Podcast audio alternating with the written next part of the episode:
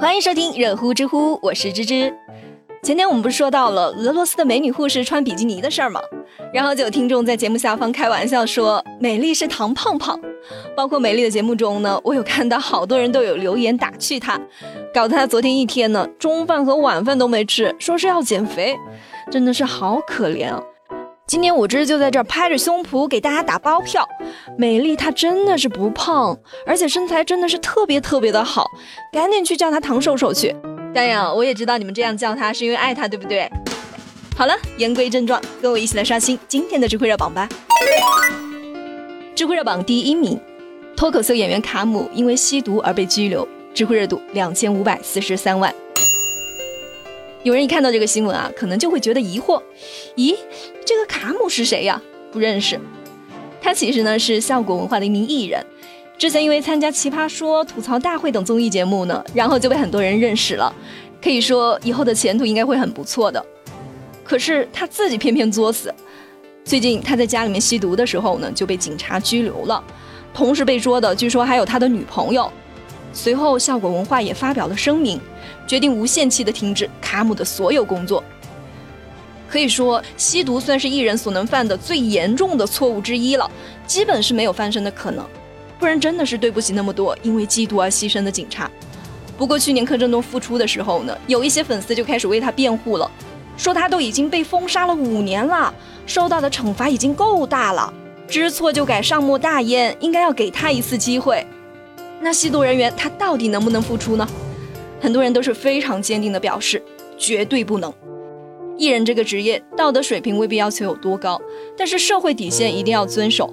你洗心革面之后，当然是可以重新做人，但是绝对不能够再做公众人物了，否则对青少年的价值观将会造成非常负面的影响。之前在网上有了解到一个数据，真的是非常的残忍。每年公安系统牺牲的缉毒警察是其他警种的四点九倍，每年有三百六十二名缉毒警察死亡，几乎是一天牺牲一名。其中年龄最大的是六十八岁，最小的才十八岁，刚刚成年。在中国，缉毒警察的平均寿命是四十一岁，比全国人均寿命要低三十二点五岁。甚至很多缉毒警察都不能和自己的亲人在公共场合相认，就算是牺牲后都不能留下姓名。亲属还不能给他们扫墓，因为毒贩们可能会对他们的家属进行打击报复。可是就算是这样，缉毒警察们还是义无反顾地选择和毒贩们殊死搏斗，因为这就是他们的职责。他们是用自己的生命来守卫着这个国家。当年英国向我们国家疯狂地走私鸦片，国人也因为大量的吸食鸦片被别人说是东亚病夫，这些我们永远都不要忘记。所以，我们国家对待毒品也是零容忍的。而且公众人物一旦涉毒，坚决封杀，这就是一种示范。如果说你戒毒出来之后呢，还能够光鲜的拿着高片酬，享受着大家的崇拜，那真的是一种讽刺了，就会让大家觉得，原来吸毒也不过如此呀。所以，这是个人是坚决的反对公众人物复出的。当然，你如果是做个普通人，那倒是没什么问题的。知乎热榜第二名，爱奇艺的超前点播案败诉了。但是 VIP 还是得为超前点播买单，知乎热度一千六百五十三万。去年的时候，吴声威就发现啊，自己虽然是爱奇艺的黄金会员，可是，在看热播的电视剧《庆余年》的时候呢，还是需要观看会员专属广告，必须要点跳过之后呢，才可以继续看正片。更为气愤的是，他还得额外付出每集三块钱的超前点播费用。这说好的 VIP 会员免广告，热剧抢先看呢？于是吴声威一气之下就把爱奇艺告上了法院。最近这个官司也终于是有结果了。北京互联网法院最后的判决表示，超前点播模式本身是没有什么问题的，但是它不应该损害客户已有的权利。爱奇艺需要向吴先生连续十五天提供他原本享有的 VIP 会员权益，并且赔偿他公证费损失一千五百元。随后，爱奇艺也回应了，说超前点播模式的推出是为了满足用户日益多元化的内容观看需求。他们也会不断的完善产品和服务，给大家带来更好的体验。对于其他判决信息，也保留上诉的权利。从结果上来说，吴声威虽然是赢了，但是对于其他用户，他们因为没有诉讼，想要抢先观看热播剧，该付费的还是要付费。不能说吴声威起诉赢了，所有人都不收费了，那这个还实现不了。但是这也给了我们消费者一个启示。那就是互联网公司这么做呢，你们谁起诉都是可以赢的。但是说实话，我们谁又有那么多时间和精力去折腾这个事儿呢？不过这一次法院的判决也是肯定了超前点播这种模式并没有什么不妥的，也就是说，超前点播的模式还是会继续的推行，只不过用户可以买的更加的清楚，更加的明白了。是的，你可以收费，但是你在我买会员的时候就得说清楚，而不是我购买 VIP 的时候协议中说好的热剧抢先看，结果你还是让我花钱，这就有些不合理了。赚钱可以，但是前提是你得尊重用户，让用户自愿去消费，不侵害用户的权益。知乎热榜第三名，经济学家黄有光提出，面对男多女少，应该要考虑允许一妻多夫制。知乎热度九百四十五万。现在大家都在说，我们国家是男多女少，以后有一些男人可能会娶不到老婆。然后最近著名的经济学家黄有光他就说了，面对男女比例严重失调的这个现象呢，我们可以考虑一妻多夫制，也就是说，一个妻子她可以有多个丈夫。我的天啊，这个真的还是让我有点震惊了。这是不是就代表着优秀的女性以后也可以有自己的后宫男宠呢？不过黄教授有表示，一夫一妻的婚姻制度呢，它有很大的优点，包括对夫妻长期的关系促进和对小孩的抚养和教育都有好处。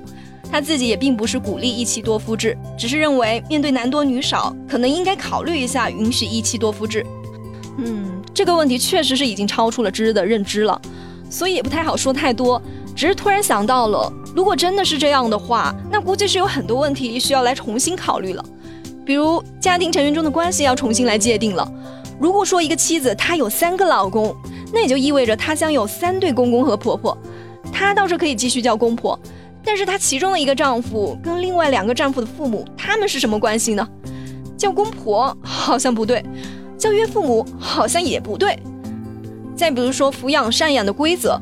如果说一个丈夫生病了，或者是因为其他的原因丧失了劳动力，那其他的丈夫是不是有抚养的义务呢？当子女长大以后，面对几个爹的养老问题，法律该要怎么样规定呢？是只养自己的父母，还是说几个父亲都得一起养呢？还有什么继承权、家庭财产权和债务的问题？反正是一大堆，真是头都大了。但是我们马总就不一样了，社会阅历相当的丰富啊，什么事儿没见过呢？我们来听听看他怎么说。很多男人都做过同样的梦，什么一夫多妻制啊？其实，大多数提出这个想法的男人呢，没有好好读书，因为在中国古代，他没有一夫多妻制这个说法，叫做一夫一妻多妾制，明白吗？是多妾制啊，那不是说多妻，所以我们只是知其一不知其二。在封建社会，这种妻所谓的正房，而妾是没有太多的社会地位的。这次提出了这种解决方案呢，我个人觉得也是一拍脑袋的想法。它其实很复杂，复杂到，比如说法律问题，比如说道德问题，比如说继承权的问题，一系列的问题都要去配套，都要去立法，是个非常复杂的事情。所以我觉得这个没有探讨的空间啊。我只是讲一点点啊，你们去琢磨琢磨一个事儿，就是如果说真的可以一夫多妻啊，或者说呃一妻多夫，你觉得？你会是那个多的人，还是那个被多的人呢？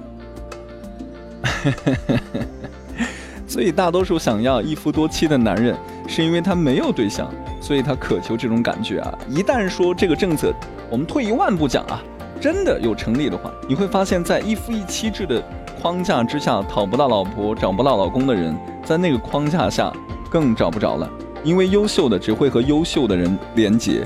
而不优秀的人，你哪怕是买一赠一，我也不会要。所以千万不要认为这件事儿好像是一件想起来多美妙的事儿，不，它其实是一个大坑，好吗？结了婚的人都知道，一个伴侣都天天吵架的，那么多伴侣，那不得打起来呀？好了，我是马爷，今天就这样，明儿再会，拜拜。好了，有趣有料尽在知乎，我是芝芝，我们下周见喽。